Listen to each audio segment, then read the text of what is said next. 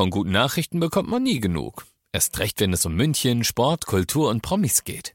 Lesen Sie selbst gute Nachrichten. Heute in der Abendzeitung und auf abendzeitung.de. Abendzeitung. Die ist gut.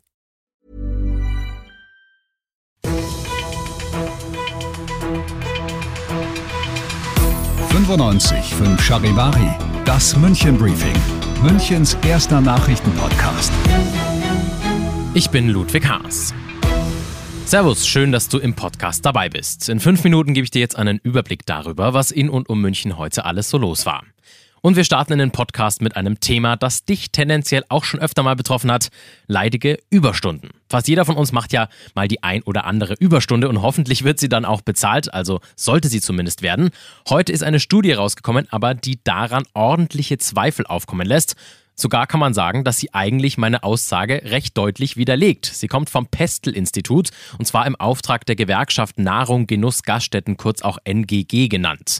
Ich habe jetzt meinen Kollegen Charivari-Reporter Alex Eisenreich bei mir. Servus, Alex. Servus. Ich halte mich jetzt schon mal präventiv hier am Tisch fest. Wie schlimm sehen denn die Zahlen aus? Also wie viele Überstunden machen denn die Münchnerinnen und Münchner so im Schnitt? Ja, rund 18 Millionen Überstunden haben die Münchnerinnen und Münchner im letzten Jahr gemacht. Das ist schon echt eine schockierende Zahl. Aber viel schlimmer ist, dass davon mehr als die Hälfte, also knapp 60 Prozent, nicht bezahlt wurden.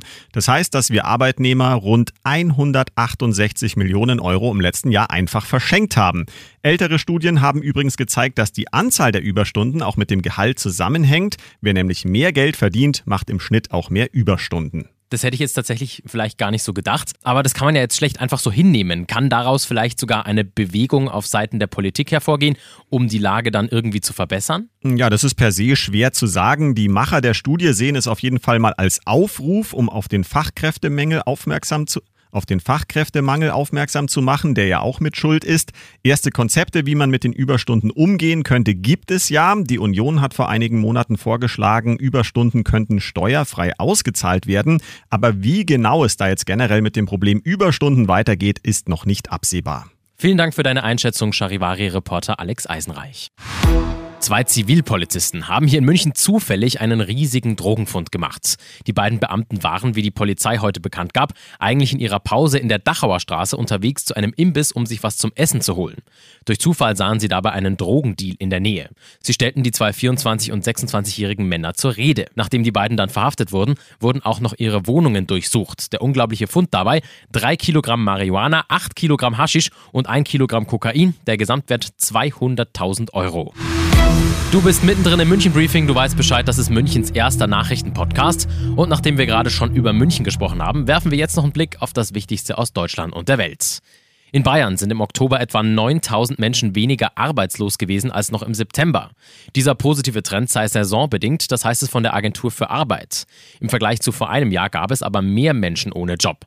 Schon im September war die Arbeitslosigkeit leicht zurückgegangen. Für viele junge Menschen begann da nämlich das Ausbildungs- und Studienjahr. Russlands Präsident Wladimir Putin hat ein Gesetz zum Verbot von Atomwaffentests aufgehoben. Mit der Unterschrift Putins tritt Russland jetzt offiziell aus dem Vertrag zurück. Man müsse die gleichen Möglichkeiten wie die Atommacht USA haben, so lautet die offizielle Begründung. Nach Angaben Ägyptens warten rund 7000 Menschen an der Grenze darauf, den Gazastreifen ins Nachbarland zu verlassen. Bisher konnten hauptsächlich Ausländer und Palästinenser mit einer zweiten Staatsangehörigkeit ausreisen.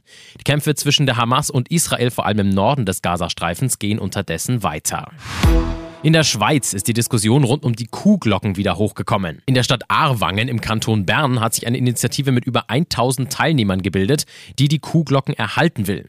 Zuvor hatten zwei ausländische Paare, die in der Stadt leben, gegen die Glocken geklagt, und zwar weil sie ihnen einfach viel zu laut waren. Im Dezember wird jetzt in der örtlichen Gemeindeversammlung über die Kuhglockenfrage diskutiert.